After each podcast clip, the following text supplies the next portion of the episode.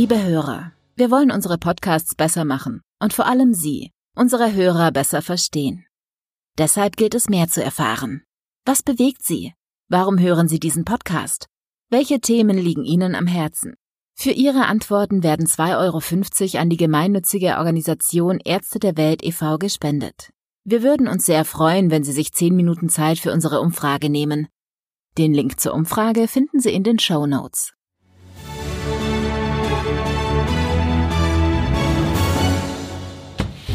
Gesundheit. Der nächste bitte. Der FAZ-Podcast. Herzlich willkommen zu einer neuen Folge des FAZ Gesundheitspodcasts. Mein Name ist Lucia Schmidt. Wir werden immer älter. Das ist durchaus eine schöne Nachricht. Doch am liebsten wollen wir natürlich alt werden, wenn wir dabei gesund und fit bleiben. Dass sowohl Bewegung wie die richtige Ernährung dazu beitragen können, das ist heute eigentlich kein Geheimnis mehr. Allerdings gibt es immer mehr Empfehlungen, Studien und Ratschläge, was denn nun wirklich gesunde Ernährung und dann auch noch speziell im Alter ist. Mit Fleisch, ohne Fleisch, ein bisschen Rotwein, lieber gar kein Alkohol, kein Zucker oder doch ab und zu mal etwas Süßes. Wenn man sich dabei an die falschen Ratschläge hält, und das ist wichtig, kann es nämlich auch zu negativen Folgen kommen, zum Beispiel zu einer Mangelernährung. Dr. Malte Rubach hat Ernährungswissenschaften studiert, am Leibniz-Institut für Lebensmittel, Systembiologie gearbeitet und geforscht. Zurzeit arbeitet er unter anderem als Ernährungsberater und Buchautor. Für sein neues Buch, Das Geheimnis des gesunden Alters, hat er sich zahlreiche wissenschaftliche Studien und die evidenzbasierte Medizin angeschaut. Und das alles für den Laien zusammengeschrieben und erklärt. Herzlich willkommen, Herr Dr. Rubach. Hallo. Ja, Ihr äh, Buch besteht, ähm, ich greife mal gleich ein bisschen vorweg, aus verschiedenen Bausteinen, denn Sie sagen, gesunde Ernährung ist das eine und über die wollen wir heute ja vor allem erstmal sprechen, ähm, um wirklich schön alt zu werden. Aber es gibt noch andere Bausteine, die dazu beitragen. Vielleicht so als kleiner Einstieg. Was brauche ich alles, um möglichst fit und glücklich alt zu werden?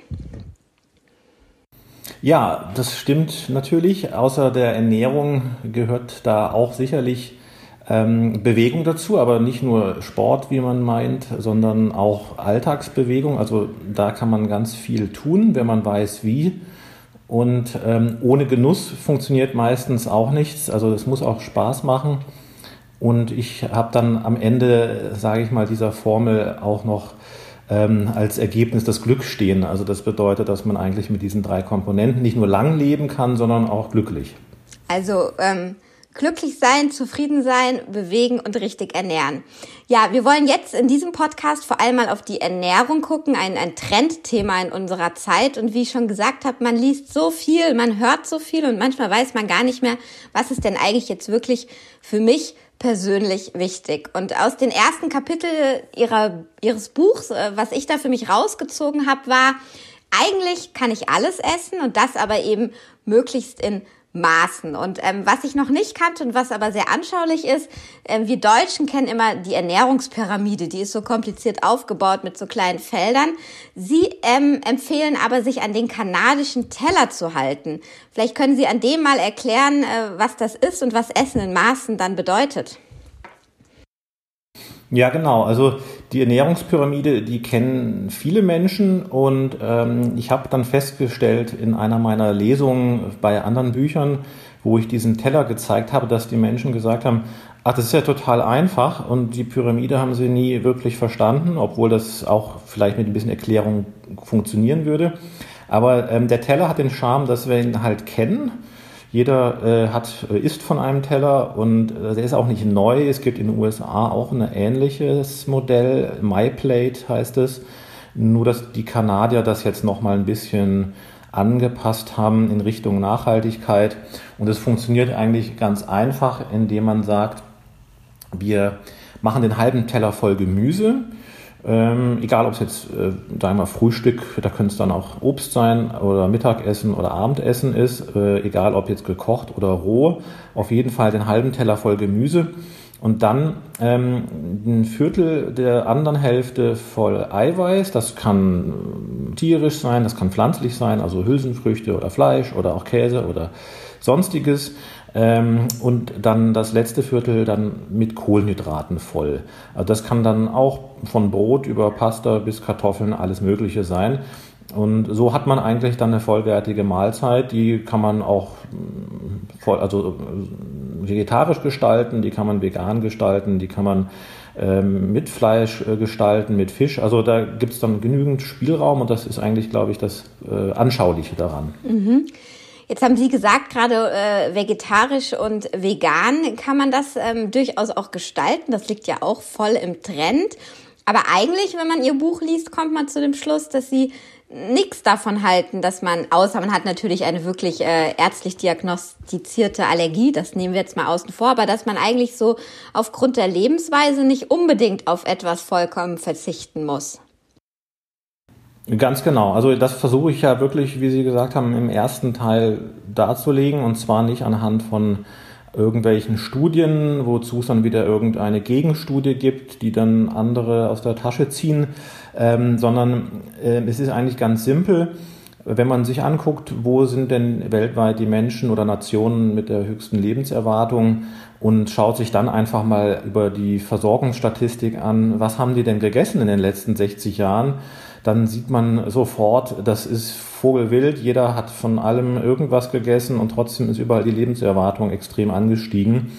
Ähm, also das heißt, diese ganze Diskussion, ob jetzt nun tierisches Eiweiß oder pflanzliches besser ist oder überhaupt man vegan leben muss, damit man länger lebt oder vegetarisch, das ist absolut hinfällig.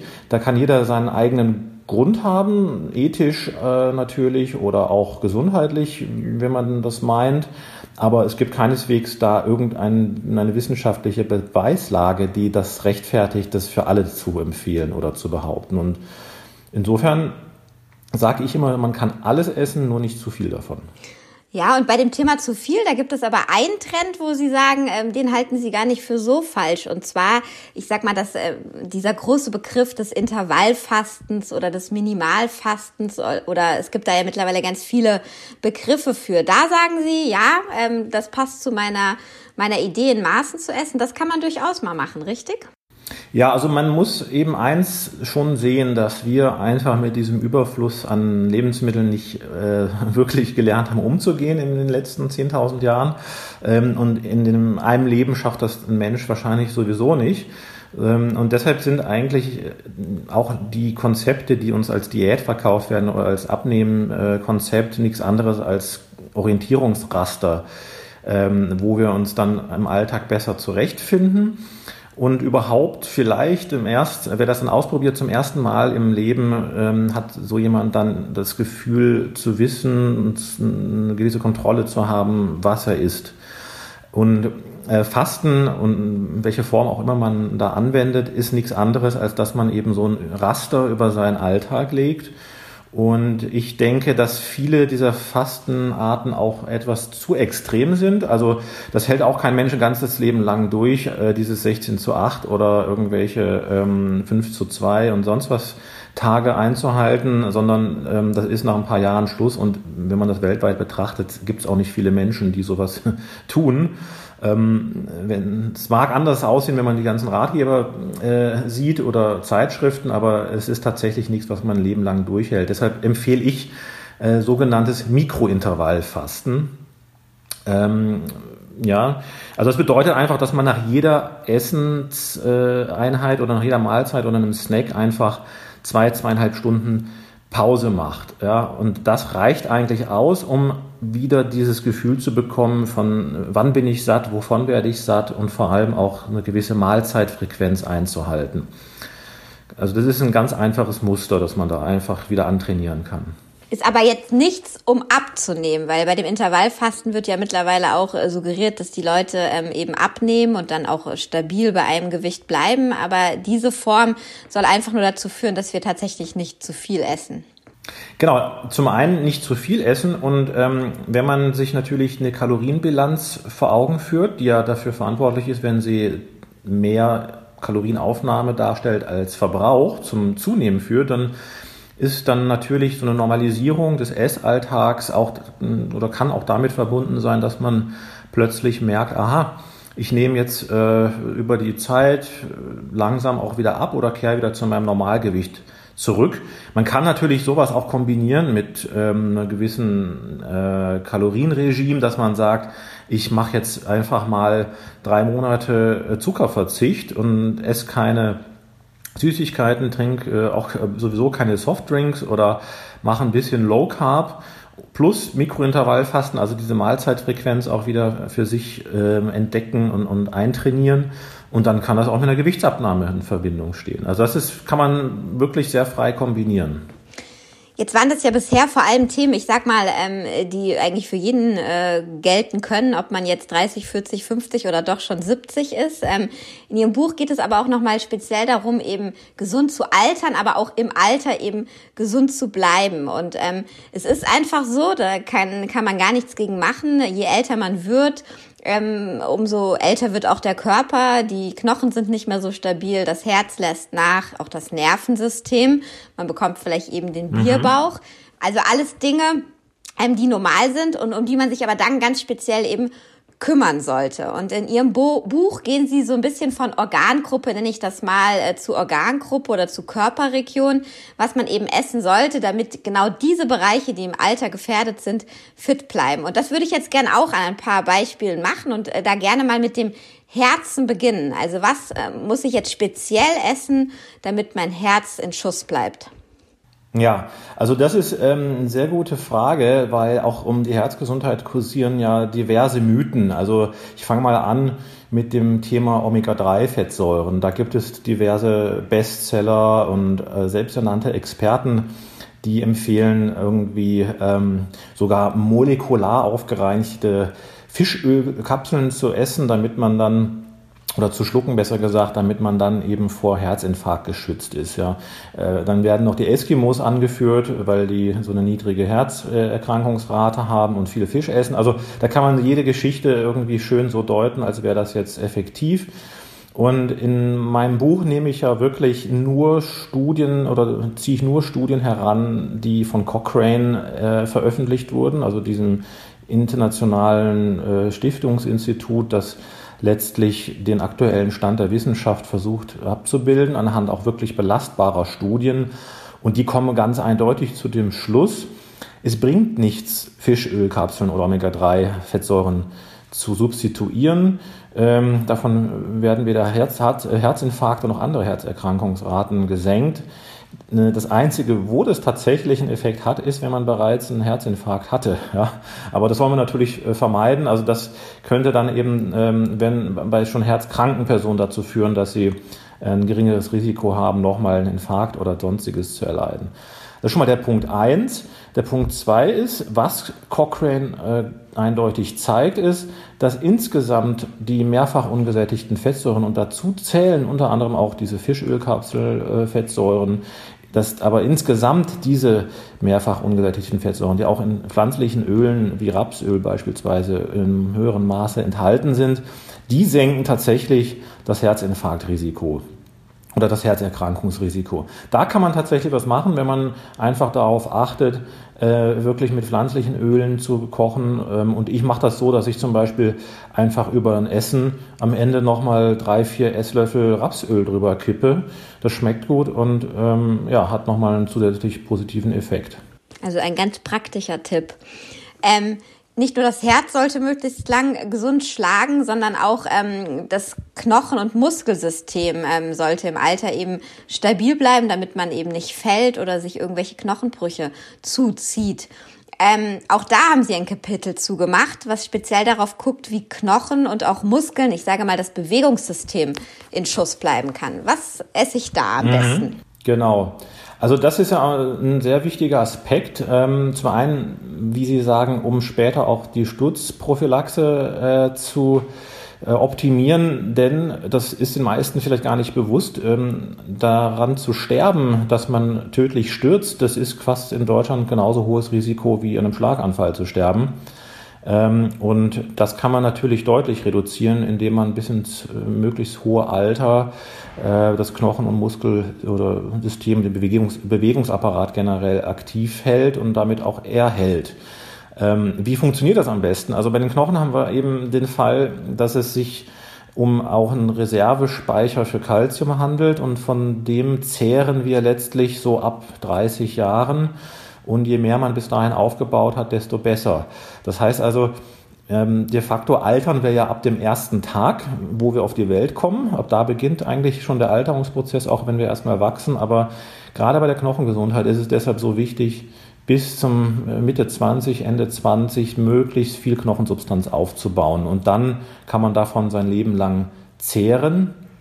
Das gleiche gilt auch für die Muskulatur. Da kann ich natürlich auch unter diesen ähm, Wachstumsbedingungen noch möglichst viel Substanz aufbauen. Und da fällt es mir dann auch leichter, das dann mit einfach einem normalen Krafttraining regelmäßig durchgeführt zu erhalten bis ins hohe Alter. Ähm, und beides zusammen ist ein wahnsinnig wichtiger Faktor, um Lebensqualität zu erhalten. Äh, abgesehen davon, dass ich eben eine geringere Wahrscheinlichkeit habe zu stürzen, aber alleine durch dieses, die Beweglichkeit, durch auch die, die, das Gefühl, kräftig zu sein, Kraft zu haben, Power zu haben für den Alltag, für Sport, für Alltagsbelastungen.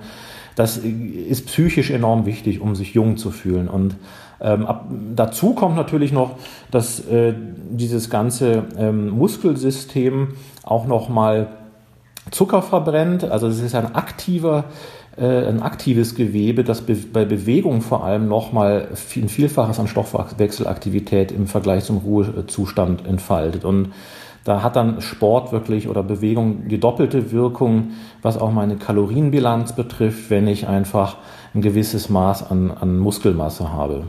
Deshalb ist es so wichtig, den Bewegungsapparat aufrechtzuerhalten. Ja, aber das heißt, ähm, weil wir beim Essen jetzt erstmal waren, ähm, wirklich essen, und da gibt es ja auch immer wieder Tipps, keine Ahnung, sei es viel Kalzium, sei es viel Milch oder lieber doch keine Milch etc., richtig äh, was zu mir nehmen, um im Alter mit 60, 65 meine Knochen und meine Muskeln äh, instand zu halten, das gibt es gar nicht. Das ist auch ein Mythos. Nein, nicht so ganz. Also da kann man schon auch ähm, natürlich mit der Ernährung was machen. Also ganz wichtig ist natürlich, äh, wie Sie sagen, Kalzium, genügend Kalzium aufzunehmen, bis dann auch die Knochensubstanz wieder abnimmt. Das gelingt am besten de facto durch Milch und Milchprodukte. Das sind die wichtigsten Milch, äh, Calciumlieferanten überhaupt in unserer hier westlichen äh, ausgewogenen Ernährung. Vegetarier haben damit auch kein Problem, die auch Milch und Milchprodukte essen. Aber Veganer können da natürlich schon schneller an die Grenzen kommen. Die müssen dann besonders gut darauf achten, dass sie eben viel grünes Gemüse essen und gegebenenfalls auch supplementieren. Dazu kommt natürlich noch der Vitamin D-Haushalt. Ähm, wobei man hier festgestellt hat, also das ähm, Vitamin D supplementieren alleine bringt gar nichts natürlich, wenn man ähm, nicht ausreichend Kalzium aufnimmt. Also Milch, Milchprodukte tragen zu fast 50 Prozent bei Männern und Frauen zum äh, zur Deckung des Kalziumbedarfs bei. Und dann muss ich mich noch bewegen, ja, idealerweise, um auch genügend Vitamin D zu äh, bilden. Und zusätzlich ist auch das Knochenwachstum und die Knochensubstanz stark davon abhängig, wie hoch ähm, die Belastung ist, also wie, wie, ob ich ausreichend diese Strukturen belaste. Das alles drei zusammen, Vitamin D, Calcium und äh, Belastung, das führt erst dazu, dass ich dann wirklich diese sogenannte Peak Bone Mass äh, ausbilde, also die maximale Knochenmasse, von der ich dann auch profitiere mein Leben lang. Also das ist schon mal ganz wichtig beim Knochen. Jetzt haben Sie zusammengefasst, was für den Knochen wichtig ist. Ich habe auch noch mal nach den Muskeln gefragt. Gibt es da auch noch mal eine spezielle Ernährung? Ja, bei den Muskeln ist es eben ja immer so, dass das heißt, wir müssen besonders viel Eiweiß essen und ähm, Protein, Müsli, Protein, äh, Snacks, Protein, Popcorn habe ich auch schon gesehen. Also das äh, gibt's jetzt inzwischen, äh, wird Protein überall irgendwie scheinbar nochmal zusätzlich aufbereitet, damit man noch mehr Protein ist. Und das ist eigentlich überhaupt nicht nötig, denn wir haben in Deutschland eine ideale Proteinversorgung. Also die Deutsche Gesellschaft für Ernährung und auch internationale ähm, Fachorganisationen, die empfehlen ja 0,8 Gramm pro Kilogramm Körpergewicht.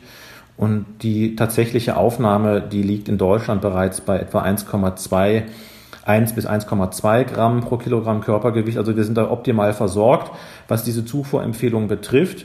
Und die, ähm, diese Empfehlung ist ja auch schon so gestaltet, dass wirklich ein Bedarf, der überhaupt äh, physiologisch existiert, über die Maßen mit Sicherheitszuschlägen gedeckt wird, damit auch wirklich jeder genug Protein abbekommt. Und dieser Bedarf, der liegt sogar nur bei 0,3 Gramm Protein pro Kilogramm Körpergewicht. Das heißt, wir liegen da schon locker äh, mit dem Doppelten drüber, was die Empfehlung betrifft und mit der tatsächlichen Zufuhr mit fast dem Dreifachen. Also mit Protein braucht sich wirklich keiner zusätzlich eindecken, äh, sondern es ist wirklich hier wichtig, möglichst ausgewogen zu, äh, sich zu ernähren. Ja? Ähm, Protein über Lebensmittel zuzuführen, die dann auch noch andere Mikronährstoffe enthalten, die wichtig sind fürs Wachstum. Das heißt also auch Zink, Eisen und äh, bestimmte äh, B-Vitamine. Und das alles ist in tierischen und pflanzlichen Lebensmitteln drin. Vor allem ist die Dichte in tierischen Lebensmitteln hoch, in Milch, Milchprodukten und auch Fleisch. Jetzt gibt es im Alter ja auch oft ähm, solche neurodegenerativen Erkrankungen, also Alzheimer oder Parkinson. Ähm, davor haben auch viele Menschen durchaus mit Recht äh, Angst. Ähm, kann ich auch was für mein Nervensystem über die Ernährung tun?